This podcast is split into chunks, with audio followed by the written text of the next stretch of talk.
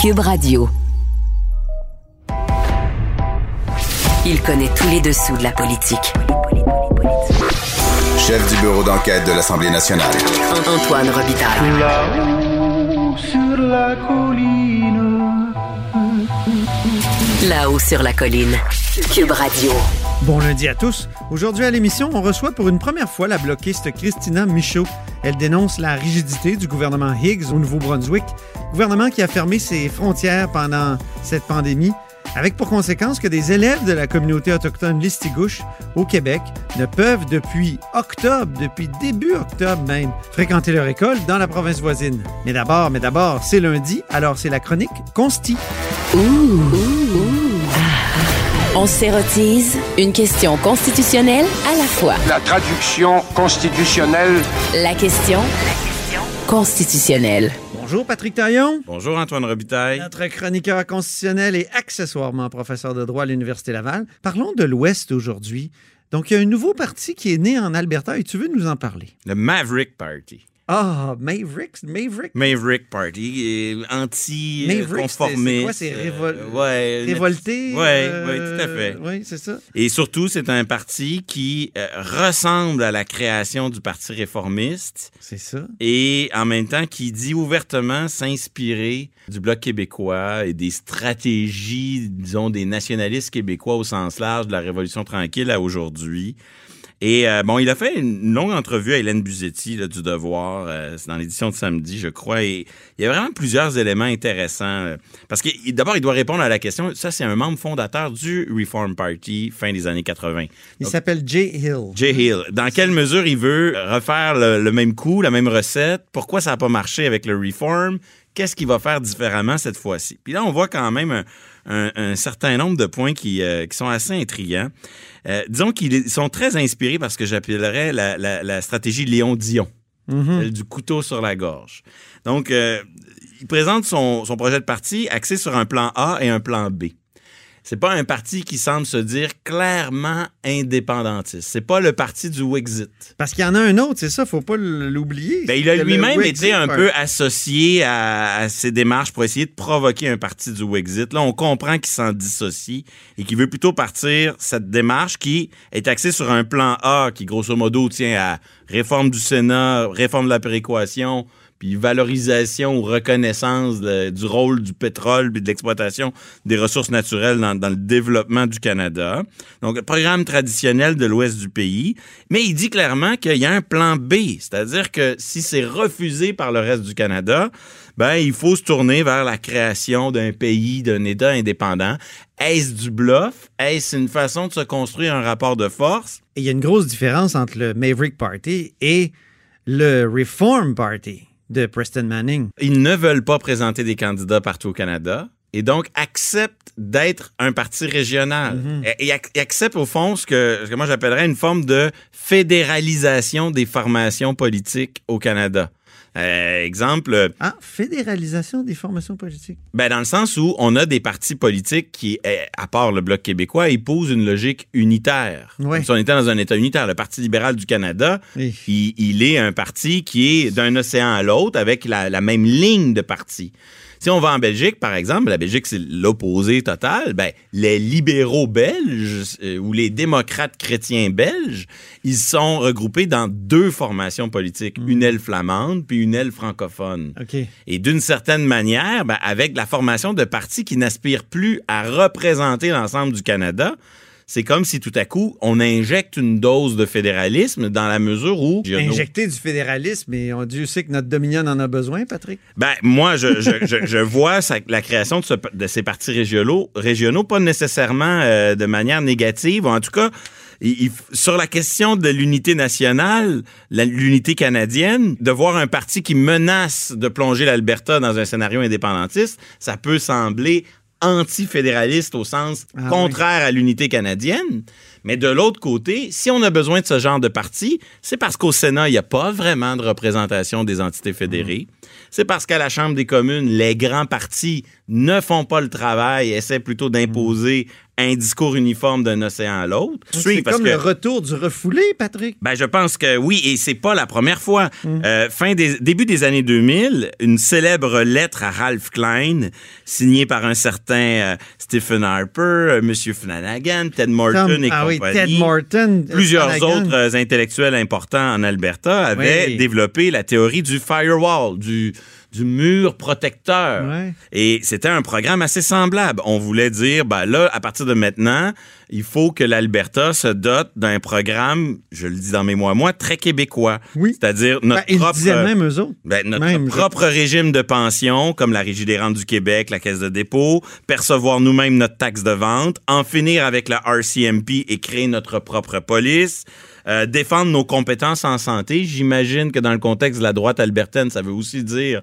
injecter une dose de privé puis contester la loi canadienne sur la santé. Mais euh, et euh, s'il le faut, utiliser l'obligation de négocier du renvoi sur la sécession pour introduire une réforme du Sénat. Donc cette lettre sur euh, la- la- l'approche du firewall de 2001 et la dynamique de cette création d'un- nouveau parti avec euh, Jim Hill, ça relève un peu de cette volonté de l'Ouest du pays d'avoir ses propres formations politiques. Et même si on remonte plus loin en arrière, début du 20e siècle, le- l'Ouest du pays a toujours eu euh, des partis euh, United Farmers of Alberta ou le, le, le- le Commonwealth coopératif, qui étaient des, des formations souvent populistes, réformistes, qui empruntaient, souvent très anti-élitistes. On ne savait pas trop s'il fallait les classer à gauche ou à droite parce qu'ils étaient souvent très critiques du grand capital, des dirigeants de chemin de fer, de l'élite économique de l'Ontario. Mais en même temps, on y voyait aussi les valeurs de droite de, de l'Alberta et du reste, de, de- du reste de- de- des prairies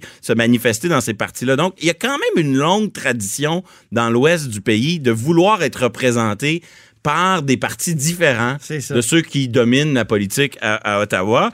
Et certes, ça peut perturber le jeu partisan, ça peut favoriser la réélection de Justin Trudeau parce que ça peut diviser le vote chez ses adversaires. Absolument, oui. Mais ça peut aussi être une opportunité pour que ce pays brise certains de ses tabous. Si les revendications de l'Ouest s'expriment plus clairement, peut-être que ce sera l'occasion pour le Québec, pour les Autochtones, pour d'autres de dire, ben, si vous voulez engager un dialogue sur ces questions-là, nous aussi. Peut-être qu'on va pouvoir sortir de cette époque où on se met la tête, sur- dans, le- euh, la tête dans le sable sur les problèmes de ce pays-là sous prétexte que les questions constitutionnelles sont trop déchirantes, qui intéressent pas la population. Autre sujet maintenant, comparons deux rapports de commissaires à l'éthique, un à Ottawa sur euh, le cas de Bill Morneau et un ici à Québec sur le cas Fitzgibbon. Oui, on parle beaucoup des... euh, Intéressant, ça, de faire parle- cette comparaison-là. On parle beaucoup des mandats des commissaires à l'éthique lorsque le scandale est rendu public, puis que là, on apprend que le commissaire à l'éthique va enquêter. Une fois que le rapport est publié, qu'il faut le lire, souvent, on, on s'y intéresse un peu moins. Et il faut pas oublier que ces commissaires à l'éthique, c'est un c'est un phénomène récent. Là. On n'a pas, à l'échelle de nos institutions politiques, parlementaires, on parle de tout au plus là, 2006 au fédéral, 2010 à Québec, le temps que ces administrations-là s'organisent, traitent Du leur droit première nouveau plainte. qui crée, hein? Exactement. C'est- on est dans un, un phénomène assez récent. Puis, au point de départ à Québec, pendant longtemps, on dénonçait le peu de mordant euh, des, des, du premier euh, commissaire à l'éthique. Jacques Saint-Laurent. Et, et tout à fait. Et depuis son remplacement par Ariane Mignolet, Sa mort. on a eu droit à des rapports beaucoup plus costauds. Oui. Hein, le rapport euh, Paradis sur euh, l'utilisation de leur de l'enveloppe des députés pour leurs frais de logement Oui. à des fins qui consistent finalement à loger des membres de la famille plutôt que le député lui-même.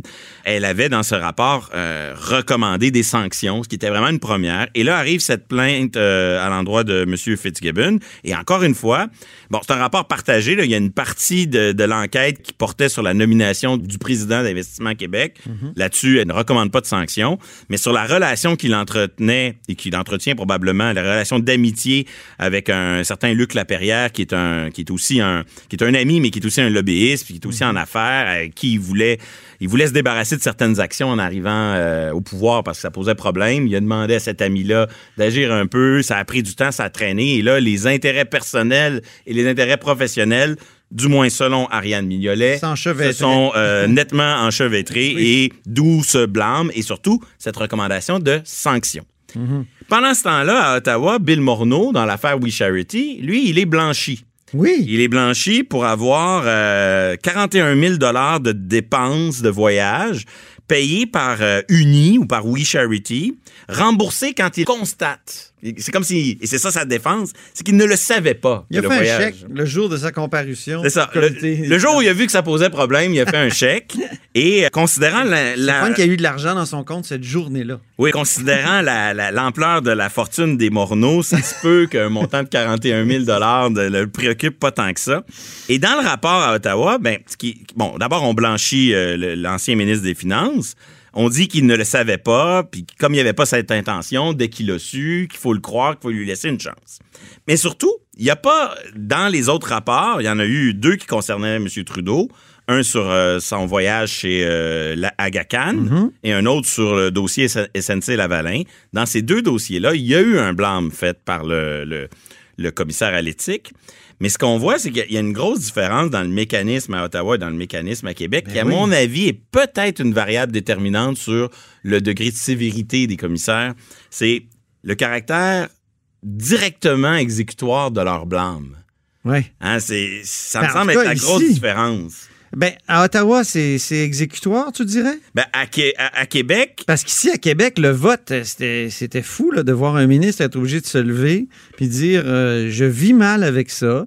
Il y avait le bonnet d'âne, puis les, les- tous les autres, tous, tous ces, ces- ces pères, finalement, qui votaient pour le blâmer, y compris le premier ministre. C'est Moi, je trouve que cette sanction-là est, est quand même déjà dure, même si elle n'a pas de suite, même s'il n'y a pas de demande de quoi, de remboursement ou de suspension. Ou... Ben, Alors qu'à Ottawa, c'est un blâme qui a été mis par un fonctionnaire, finalement. c'est vraiment Uniquement? le propre, c'est qu'à Ottawa, on a un dispositif qui laisse en quelque sorte le dernier mot au commissaire. C'est ça? Et, et donc, euh, le commissaire, si dans son or- s'il émet une ordonnance, il faut qu'il vive avec toutes les conséquences de sa décision. Là où à Québec, il y a un filtre, celui que tu, que tu viens de décrire, ce qui peut, à mon avis, permettre à un commissaire qui veut soulever des problèmes d'en recommander des sanctions. Ce n'est qu'une recommandation. Mhm. Donc, ça lui permet peut-être, on le verra avec les années, d'être plus sévère en se disant qu'ultimement, eh, elle agit un peu comme un DPCP qui dépose des accusations et à la fin, c'est au, tribunal. c'est au tribunal de Le trancher. tribunal qui. Donc, le, la- fardeau la de- Chambre du blanc n'est pas le même.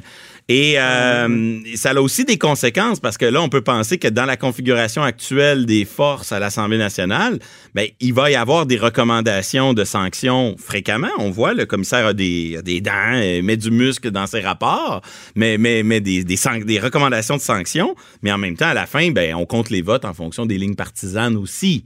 Autrement dit, Ben, pas là. oui, Cette mais fois-ci. ça- Pour le, le cas Paradis, oui. Parce que Paradis n'a pas été blâmé par le, le Salon Bleu.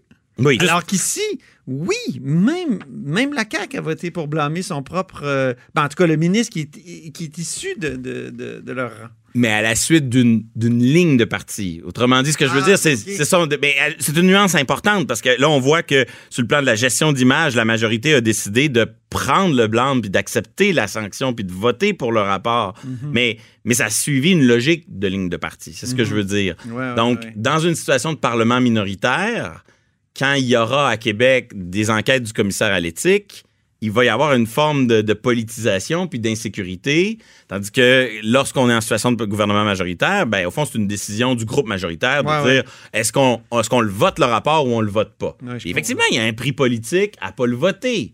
Mais euh, il me semble que c'est une différence importante dans la mesure où à Ottawa, quand euh, parce qu'il y en a un, une- il y en a une enquête sur We Charity et Ben oui. Trudeau. Mais oui. Ben, si si le, le- le commissaire rend une, or- euh, une ordonnance, ben il, il peut blâmer sans sanction, mais si jamais il met plus de poids, il n'y a pas de filtre ensuite. Et je dis pas qu'un système est mieux que l'autre, je dis juste que les deux phénomènes, ce sont des phénomènes récents que ces commissaires à l'éthique là, et on a deux mécaniques puis cette cette modalité là, directement exécutoire dans un cas et dans l'autre cas une recommandation qui s'en va à l'Assemblée nationale et qui doit être votée. Moi, j'ai l'impression qu'à long terme, ça va orienter deux cultures institutionnelles différentes, puis que Mhm. les commissaires à l'éthique vont travailler de manière différente parce qu'ils n'ont pas le même rôle dans la mécanique. Ouais. C'est une impression, puis il va falloir se laisser plus de temps. J'aime bien le suspense que, que va créer maintenant la demande de sanction de la part d'un ou d'une commissaire.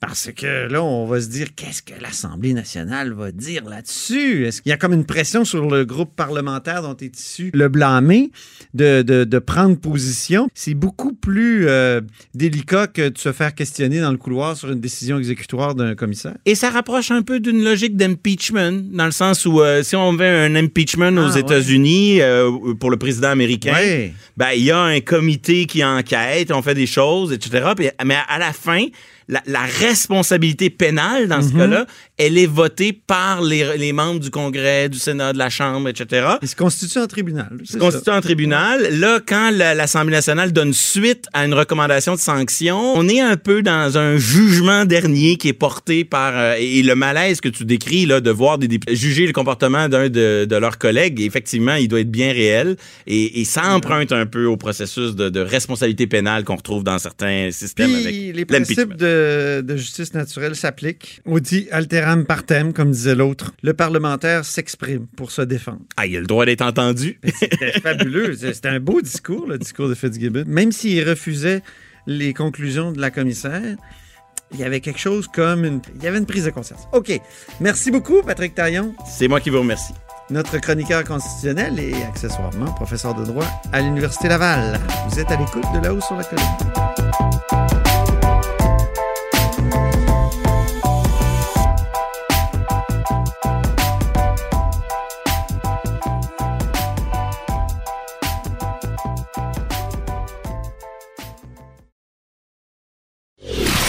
Antoine Robitaille. Le philosophe de la politique. La joute politique ne colle pas sur lui. Il réussit toujours à connaître la vérité. Vous écoutez là-haut sur la colline.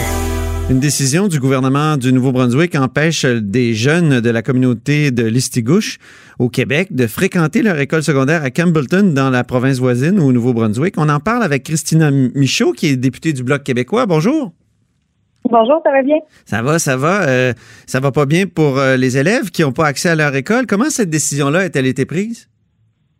En fait, euh, ça remonte au 8 octobre dernier quand euh, le ministre, le premier ministre Higgs a décidé de resserrer les mesures à la frontière entre le Nouveau-Brunswick et le Québec, là, au pont à Pointe-à-la-Croix. C'est c'est des relations qui sont troubles un petit peu depuis le début de la pandémie, là, entre les deux provinces. Ben oui. Et puis, il y a eu une, une éclosion de COVID-19 euh, à, à l'école Sugarloaf de Camelton, euh, qui provenait pas d'un jeune de Listigouche, là, ça provenait de, de jeunes néo-brunswickois. Alors, on a pris la décision de fermer l'école pour deux semaines.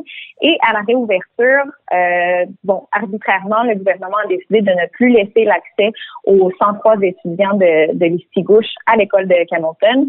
Alors, euh, comme je disais, c'est arbitrairement, il n'y a aucune bonne raison qui, qui euh, motive cette décision-là. Alors, depuis ce temps-là, ces jeunes ont accès à l'école en ligne, mais ne peuvent pas se rendre de l'autre côté de la frontière. C'est un 8 minutes, euh, alors que leurs euh, leurs collègues étudiants de Camelton, eux, peuvent continuer d'a- d'aller en classe. Alors, euh, un petit peu aberrant, une discrimination peut-être ou une injustice, certainement, par rapport à ces jeunes-là.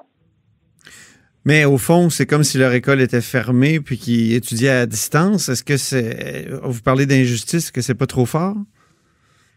Ben en fait, c'est n'y a aucune bonne raison de, de ne pas leur laisser accès aux classes alors que les autres étudiants peuvent toujours y aller.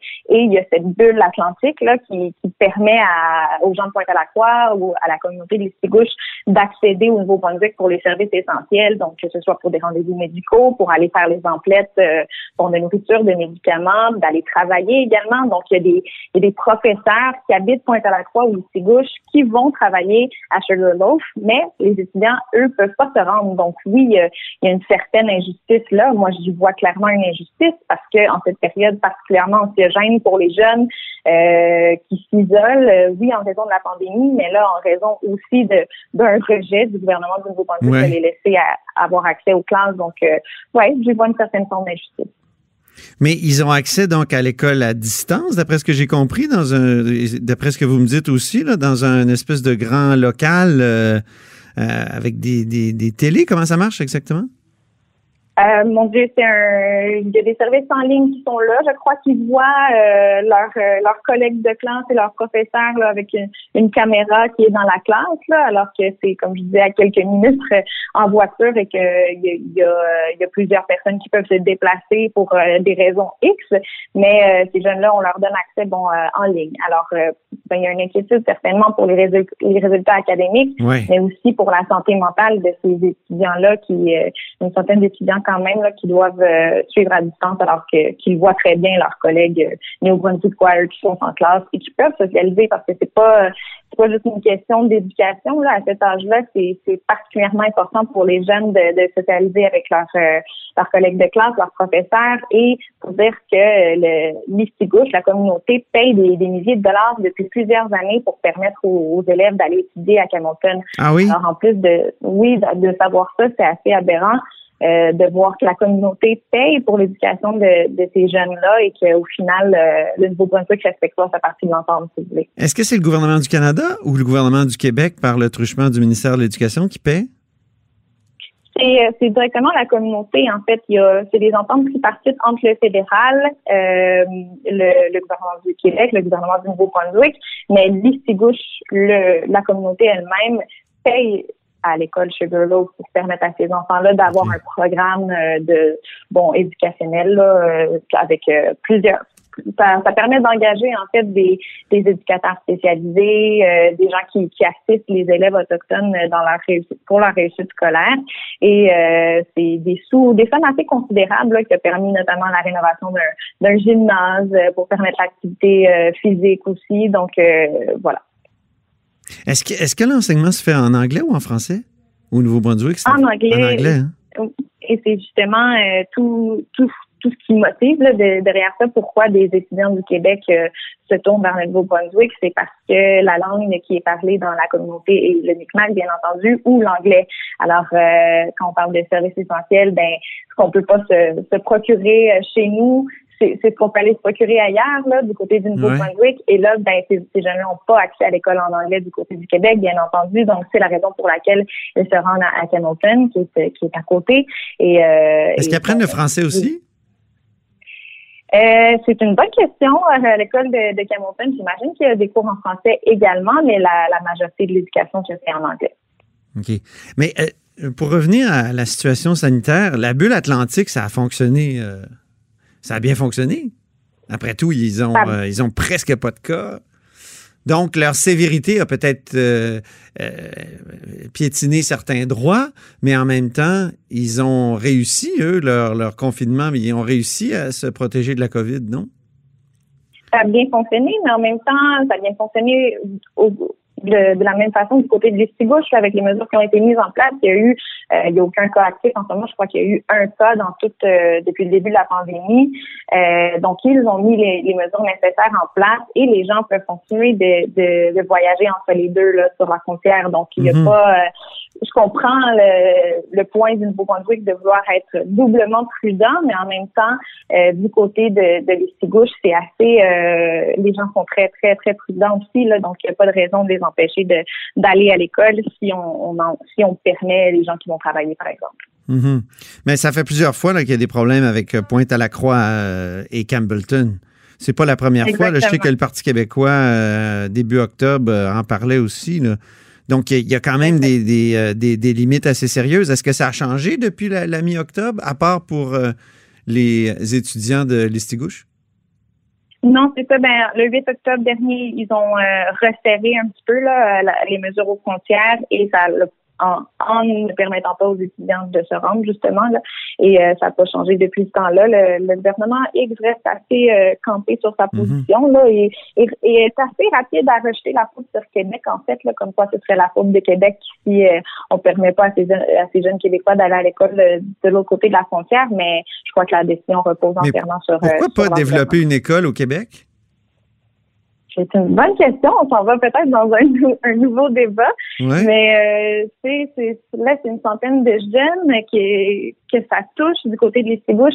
Peut-être qu'il y a une, une, autre communauté à, quelques kilomètres euh, à Guescapéac.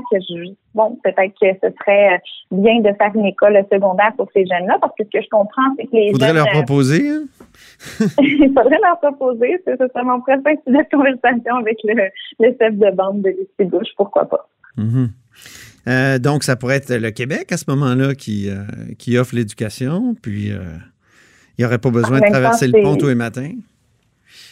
C'est certain, mais en même temps, c'est très important pour pour nous d'offrir une éducation euh, 100% en français au Québec, d'où d'où tout ce qui a été fait avec la loi 101 aussi. Donc euh, oui, c'était facile ou peut-être euh, commode d'aller chercher l'éducation anglaise du côté de, de parce que c'est à quelques minutes, là, donc euh, c'est pas une frontière qui peut hein, empêcher l'éducation, mais bon, on, on voit que c'est le cas ici en ce moment. Donc, qu'allez-vous faire là, pour que ça change? Qu'est-ce que, et qu'est-ce que vous avez fait jusqu'à maintenant? Puis qu'allez-vous faire?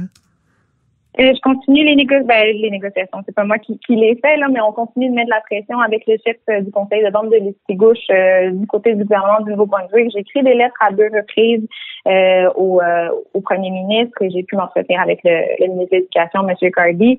Euh, bon, on espère qu'aujourd'hui, euh, notre, notre voix sera entendue une deuxième fois et il faut, faut savoir que le conseil de vente là, avait lancé un peu un ultimatum au, gouvernement du Nouveau-Brunswick en, leur donnant une date butoir là, pour, euh, pour permettre l'éducation à ces élèves-là, le retour en classe, et ça n'a pas été entendu. Donc, je suis revenue à la charge le lendemain et euh, moi, quand j'entends des jeunes qui, interpellent des élus qui comprennent pas pourquoi euh, c'est des politiciens qui s'entendent pas entre eux pour, euh, pour qu'eux aient accès à leur école, euh, c'est ce qui me c'est ce qui me motive à, prendre la parole dans ce débat-là, puis à, faire entendre leur voix, en fait. Donc, j'espère que ce sera entendu. Dites-moi, sur un autre sujet, là, vous êtes la porte-parole du Bloc en matière de changement climatique. Quelle est la réaction dans votre coin de pays à la décision de Québec d'interdire les véhicules à moteur d'ici 2035? Ben, il faudra qu'il plan pour l'électrification des transports soit mis de l'avant assez rapidement, là, si, euh, si on veut que ce soit fait pour 2035. Euh, bien entendu, je suis pour l'environnement comme euh, puis- et pour la lutte au changement climatique, là, comme mes collègues du Bloc québécois. Donc, c'est certain que je, reconnais qu'il faut mettre en place des mesures assez drastiques là où on en est, parce que euh, ce qu'on comprend, c'est qu'on n'atteindra pas nos cibles de réduction de gaz à effet de serre ni au Québec ni au Canada si on ne fait rien dans les prochaines années. Donc, c'est certain que ça prend des mesures drastiques comme celle-là. Euh, une interdiction complète, il faudra voir de quelle façon ça se met en place, mais bien entendu qu'il faut mettre l'électrification des transports euh, sur la table à des fins. Mais j'imagine, j'imagine les, les, les gens dans les communautés rurales, souvent, ils ont besoin de plus gros véhicules parce qu'ils transportent des choses. On le sait, la vie rurale, c'est souvent synonyme euh, de camionnette ou de pick-up. Donc, euh, j'imagine qu'on ne doit pas être très enthousiaste à, à l'idée de, de ne plus pouvoir acheter de véhicules à moteur euh, dans 15 Ben, ans. c'est certain que des mesures comme ça, faut que ça vienne avec des incitatifs financiers ou de l'aide financière pour les gens qui veulent, qui doivent faire la transition eux aussi, parce que vous le dites, euh, chez nous, le transport en commun, c'est plus difficile. On a des grands espaces euh, avec euh, une population moindre, donc les gens ont besoin de se déplacer euh, la plupart du temps de façon plus individuelle peut-être. Donc euh, oui, c'est certain que ça faudra, faudra que ça vienne avec euh, bon euh, des il faudra que ce soit plus abordable, que le gouvernement donne un coup de main aux gens pour qu'ils Mhm. puissent euh, faire la transition eux-mêmes de, de leur VUS ou, euh, ou, ou peu importe leur, leur pick-up vers un, un modèle qui est électrique, mais comme je dis, ça va prendre des mesures drastiques. Tant mieux si le Québec veut s'en a- veut s'en aller vers là, mais il faudra qu'il y ait un soutien particulièrement pour les gens des régions. Merci beaucoup, Christina Michaud. Ben, merci à vous, c'était un plaisir. Ben oui, une première fois hausse sur la colline, sans doute pas une- la, Ben la oui. dernière. Ben non. Vous êtes député du, vous êtes député du Bloc québécois pour la cir- circonscription d'Avignon, Lamitis, Matane. Pardon? Avignon, Lamitis, Matane, Matapédia. Oui, là, il manquait un bout, là. OK, merci beaucoup. Au revoir. Merci à vous, au revoir. Et c'est tout pour La Haut sur la colline en ce lundi. N'hésitez surtout pas à diffuser vos segments préférés sur vos réseaux et revenez-nous demain.